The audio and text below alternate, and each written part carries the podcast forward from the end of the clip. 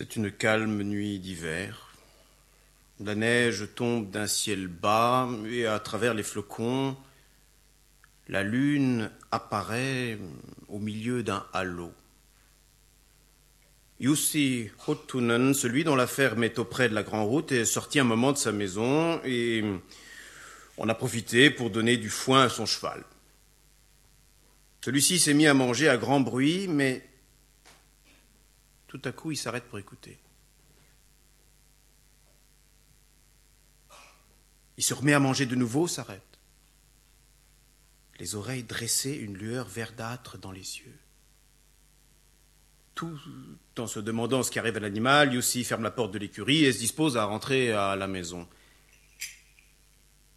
Mais alors il entend lui aussi quelque chose. C'est quelqu'un qui conduit un traîneau avec une clochette loin sur la grande route de l'autre côté du lac. Qui peut donc posséder une clochette au son aussi puissant? Le traîneau doit descendre la côte à fond train du moment que la clochette fait un tel vacarme. Voyons si l'homme va tourner à la bifurcation de la route ou s'éloigner vers l'église. Il doit avoir tourné par ici. Aucun des propriétaires du village ne dispose d'une clochette pareille. Yussi, qui connaît chacune de celles de la paroisse, ne reconnaît pas le son de celle-ci. On dirait une cloche pour appeler au repas. Mais non, ce doit être un voyageur attardé. D'ailleurs, il y a quelque chose d'étrange dans l'allure de ce traîneau. Yussi, à qui tous les chemins des environs sont familiers, sait qu'à l'endroit d'où le son s'entend à présent, il y a une côte longue et raide qu'on ne monte pas d'ordinaire au galop. Quel est donc l'escervelé qui conduit d'un tel train dans les montées Cependant, le traîneau ne semble pas être au galop. Non, car alors il se rapprocherait plus vite. Et puis, le son est régulier. Un coup alternativement, ça, sur chaque côté, tandis qu'avec une clochette fixée au limon, le battant ne frappe que du même côté. Décidément, ce ne peut être une clochette de traîneau.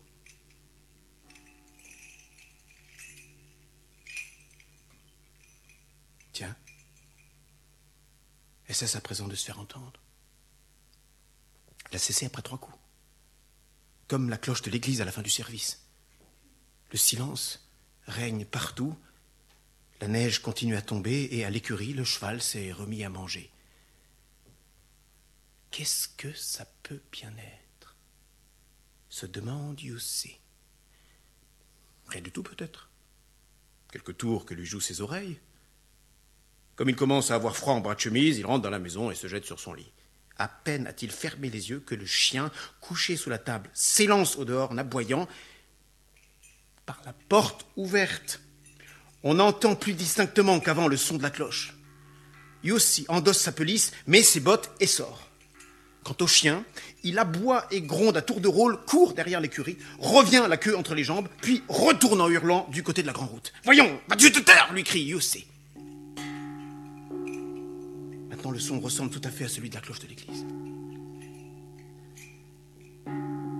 Tantôt le son est prolongé, tantôt il est bref. Tantôt encore il a comme une cadence de polka. Personne, se dit ne peut pourtant conduire avec une cloche d'église au limon de son traîneau. Ce serait beaucoup trop lourd. Ce n'est pas là un traîneau ordinaire. Mais qui peut bien le mener? Et puis, que veut dire ce halo autour de la lune Le bruit se rapproche toujours plus. Parfois, il est plus faible quand le traîneau traverse un bois, mais en rase campagne, il résonne deux fois plus fort. En bas d'une pente, il semble venir de terre. Une fois en haut de la cime des arbres. C'est bien une cloche d'église, se dit Yussi, mais celui qui bat cette mesure de danse comme pour accompagner une chanson diabolique, ce n'est pas un vrai sonneur. Bien qu'il ait sa pelisse, Yussi se prend à frissonner et une angoisse l'envahit à mesure que le son se rapproche. Si c'était la cloche qui sonne sa dernière heure. Si elle venait pour l'emmener. Et Yussi ne peut s'empêcher de se demander où elle l'emmènerait. La grande route passe tout près de son champ, le traîneau va venir par là et le prendre au passage. Il est maintenant en haut de la côte. Et en bas, il y a le chemin qui conduit à sa maison. Toutes les mauvaises actions que Yussi a commises lui reviennent à l'esprit. Il s'est mal comporté envers les voyageurs. Il a pesé du foin à faux poids, trompé l'acheteur sur les qualités d'un cheval. Il s'est joué de ses créanciers. Il n'est jamais venu en aide aux indigents. Une fois, par vengeance, il a tué d'un coup de couteau la vache d'un voisin. Il a, en cachette, fait paître ses bêtes dans le pré d'autrui. Il n'a pas tenu devant la justice le serment de dire toute la vérité. Il a été brutal avec sa femme et s'est laissé aller à la battre. Le traîneau descend la côte, il sera ici dans un moment. Oui, oui, oui, oui, il se rapproche pour emporter sa proie. Yussi n'aura pas le temps d'arranger ses affaires, de demander pardon à la vieille. Elle ne refuserait pas de lui accorder s'il avait le temps de l'en prier. Mais de toute manière, il n'en aurait pas assez pour tout régler. Oh, si le traîneau pouvait, au tournant, verser dans le fossé. Dans la cour de la ferme blottie entre l'écurie et l'étable, Yussi se jette à genoux, joint les mains, promet de s'amender, de réparer ses torts, tous ses torts, ceux dont il peut se souvenir, et surtout ceux qu'il a eus envers sa femme. Voilà le traîneau en bas de la porte. Il va tourner.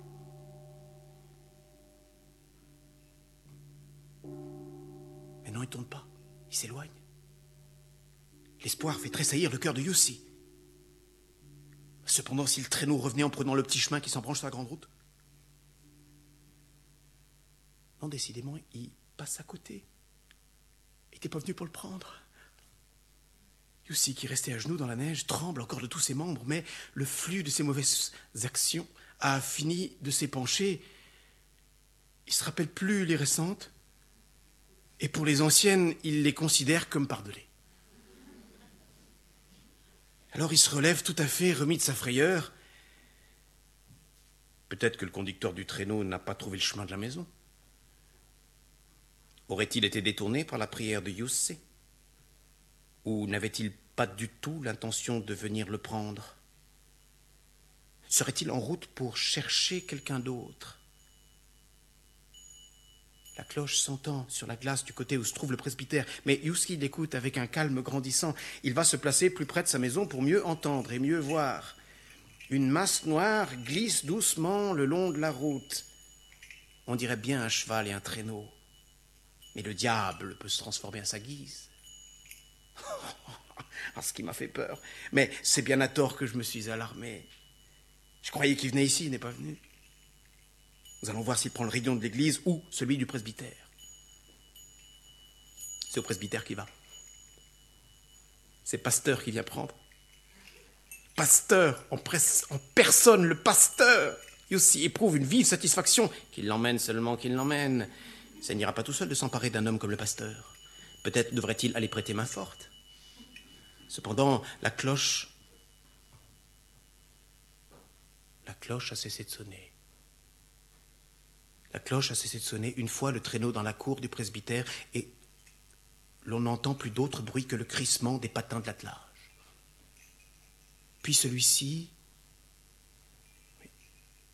disparaît au coin d'un des bâtiments et tout rentre dans le silence sans que Yussi puisse savoir si le traîneau est resté dans la cour ou si elle allait plus loin. Le lendemain matin, de bonne heure, il se rend au presbytère. Là, il aperçoit devant la remise un traîneau et dedans deux poutres reliées par une traverse à laquelle pend une grosse cloche. C'est celle de l'église. C'est la nouvelle cloche. Le domestique du presbytère est justement en train de rentrer le traîneau dans la remise. Ah, c'est toi, aussi. As-tu entendu quelque chose cette nuit? demande le domestique. Non, rien du tout. C'est étonnant, un bruit comme celui-là, et l'homme de frapper avec le bâton des deux côtés de la cloche.